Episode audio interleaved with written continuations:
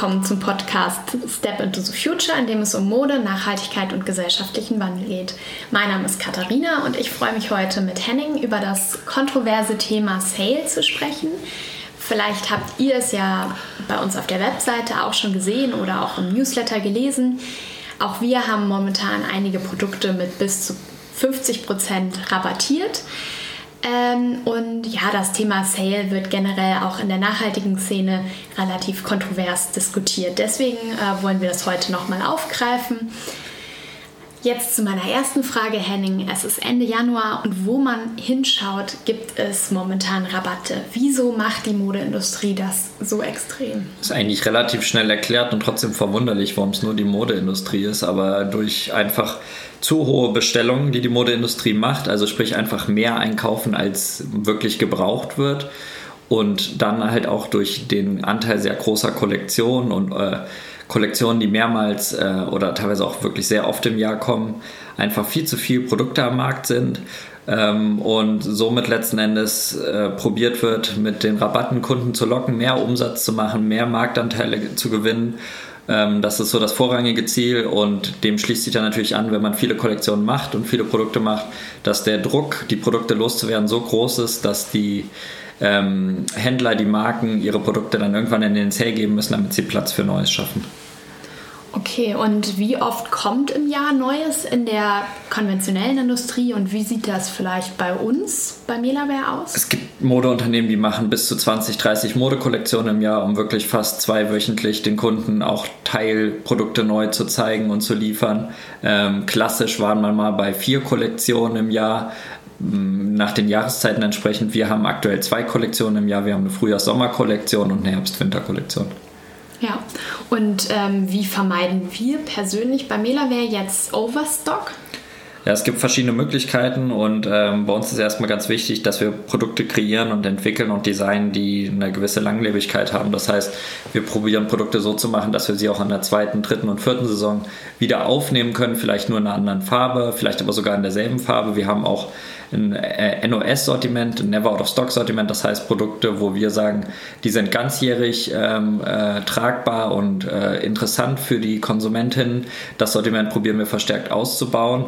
Dann ist natürlich wichtig, dass wir eine sehr gute Planung machen, wenn wir einkaufen. Also zweimal im Jahr machen wir unsere große Bestellung in Indien und äh, da schauen wir dann ganz genau hin, wie liefen Produkte in der Vergangenheit, wie liefen gewisse Kategorien und gucken natürlich auch, was unsere Händlerinnen und Händler bei uns vorbestellt haben und probieren uns da so ein bisschen dran orientieren, weil die natürlich einen ganz guten ähm, Einblick haben in das, was am Ende dann auch ähm, gekauft werden kann.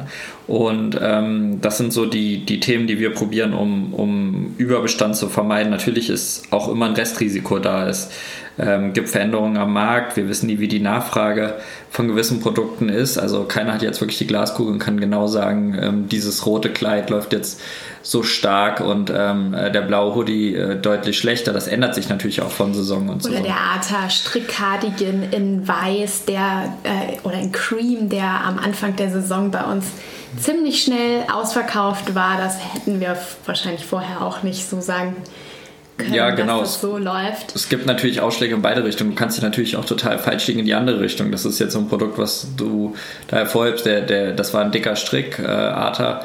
Ein Cream, den ähm, hatten wir so noch nie gehabt. Das war für uns ein neues Produkt, relativ teuer für Melaware-Verhältnisse, weil er halt ähm, sehr schwer ist, weil er auch sehr viel Funktion hat, auch die großen Knöpfe dran hat für 89 Euro und der war nach zwei Wochen ausverkauft. Da war genau das andere Extrem ja. dann sozusagen und ja, so Sachen wie jetzt Corona oder Covid hat man natürlich auch nicht im Hinterkopf, wenn man im Frühjahr bestellt, also Februar, März letzten Jahres, als wir bestellt haben, war das noch gar kein Thema und man muss sich natürlich überlegen, ähm, oder für, für, solche Sachen hat man dann natürlich dann auch kein Patentrezept, dass dann am Ende natürlich vielleicht das eine oder andere liegen bleibt, äh, weil Händler die Ware nicht so abrufen, wie es ursprünglich geplant war.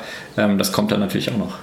Ja, da komme ich jetzt direkt zu meiner nächsten Frage. Ähm, was kommt denn bei uns ähm, eigentlich in den Sale und äh, wie, ja, wie entscheiden wir das? Ja, das ist eigentlich relativ ähm, ja, ja, wie soll man sagen, ähm, relativ strukturierte Berechnung und auch Analyse des Lagerbestandes. Also wir schauen uns zu einem gewissen Zeitpunkt einfach an, was sind Artikel, die wir auf Lager haben. Wir gucken, wie liefen diese Artikel in den letzten Wochen und Monaten und dann kann man natürlich sich ausrechnen, äh, wie, der, wie das weiterlaufen wird und äh, dann sich auch die Frage stellen, was bleibt dann am Ende dann noch übrig der Saison von diesen Produkten.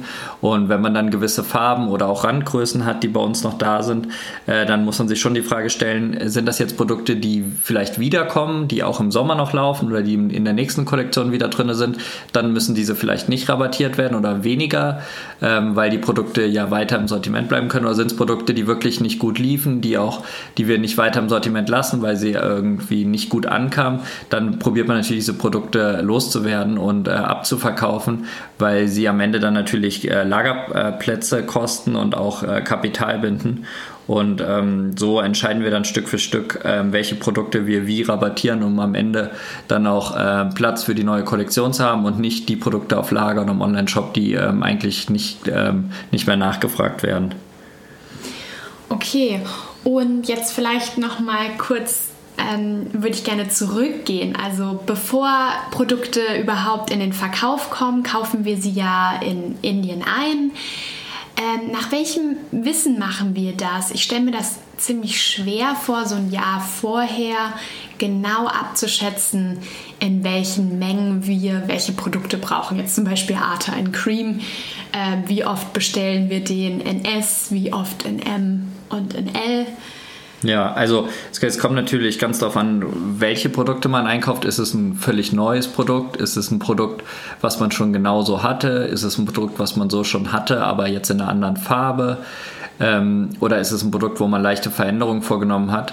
Und als erstes gucken wir natürlich immer, äh, welche Produzenten haben wir eigentlich und was können die uns für Produkte produzieren. Wir kommen ja auch immer mal mit neuen Sachen. Jetzt nächstes Jahr im Herbst kommt zum Beispiel äh, Flanell als Stoff das erste Mal dazu. Ähm, dieses Frühjahr haben wir das erste Mal eine Jacke aus einem Twill-Stoff. Das sind dann natürlich Produkte, wo wir noch nicht so viele Erfahrungswerte haben.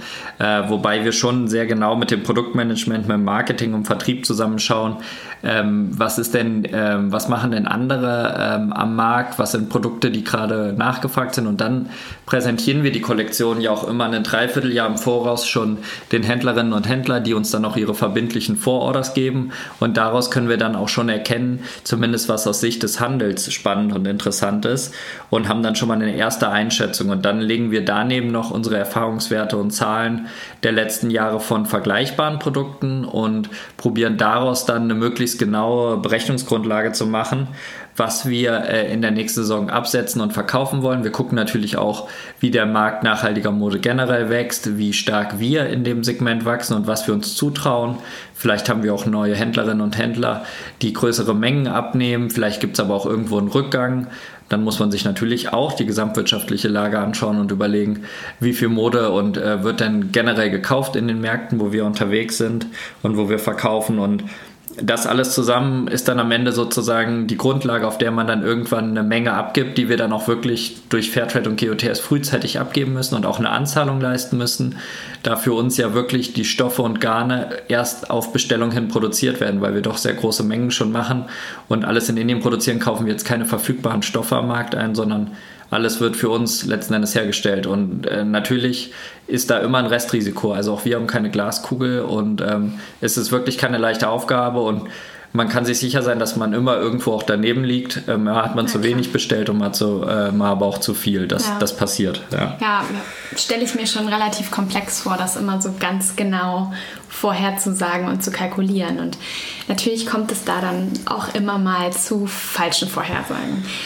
Ähm, vielleicht jetzt nochmal ähm, zum Thema, was unterscheidet denn den Sale von einem konventionellen Unternehmen mit dem Sale von einem nachhaltigen Unternehmen wie Melaware? Ja, also ähm, das alles Entscheidende ist, glaube ich, die Art, wie man mit dem Sale umgeht. Also bei Melaware ist äh, von Anfang an nicht äh, Sale eingeplant. Das heißt, wir kaufen jetzt nicht bewusst, ich habe ja vorhin erklärt, wie wir die Berechnung machen und sagen dann noch, jetzt nehmen wir nochmal 10 oder 15 Prozent mehr von jedem Artikel. Das sind dann genau die Mengen, die wir dann am Ende in den Sale geben und einfach Umsatz zu machen. Das ist genau das, was wir nicht machen, was aber in konventionellen Unternehmen passiert, die sich wirklich genau überlegen, wie viel Prozent der Ware wollen wir zum regulären Preis verkaufen, wie viel in der ersten Reduktionswelle und wie viel in der zweiten. Dann wird ja auch teilweise extra bestimmte Teile nur für den Sale produziert, die dann vielleicht auch ein bisschen niedrigere Qualität haben. Ja, also das ist ein richtiges Marketing-Tool, um wirklich dann auch Kunden in die Geschäfte zu locken. Ähm, das macht natürlich nicht jedes konventionelle Modeunternehmen, aber es gibt diese, es gibt wirklich diese Marketingstrategien. Also das ist ein großer Unterschied.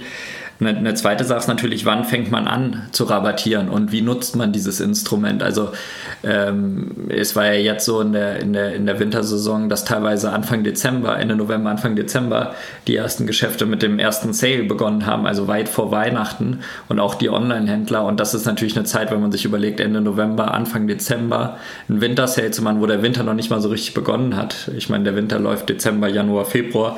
Ähm, das ist natürlich auch ein großer Unterschied. Bei uns ähm, sind die Produkte ähm, erst nach Weihnachten oder im neuen Jahr haben wir uns das angeschaut und dann die Rabatte sozusagen ähm, hinterlegt. Das ist auch ein großer Unterschied.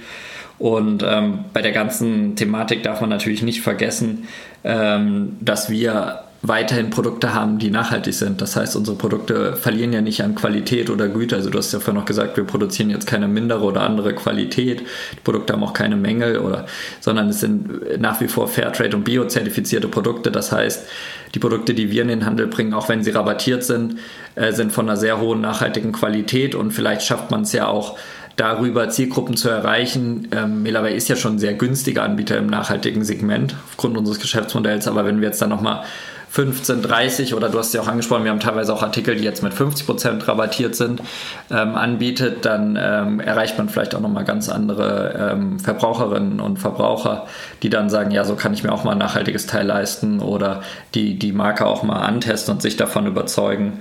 Ähm, das ist schon, ähm, denke ich, ein großer Unterschied und ja, man, man sieht jetzt, wo wir, also jetzt schon wirklich auch bei vielen konventionellen Marken, dass ähm, Rabatte 50 bis 70 Prozent eher die Normalität haben. Und das ist natürlich auch nochmal ein entscheidender Faktor. Rabattiert man da irgendwie mit 30 oder 15 Prozent oder 20 Prozent und ausgewählte Teile nur mit 50 oder geht man wirklich 50 bis 70 Prozent auf viele Produkte, um sein Lager frei zu schaufeln? Ich glaube, ja. da unterscheiden wir uns schon deutlich. Das stimmt.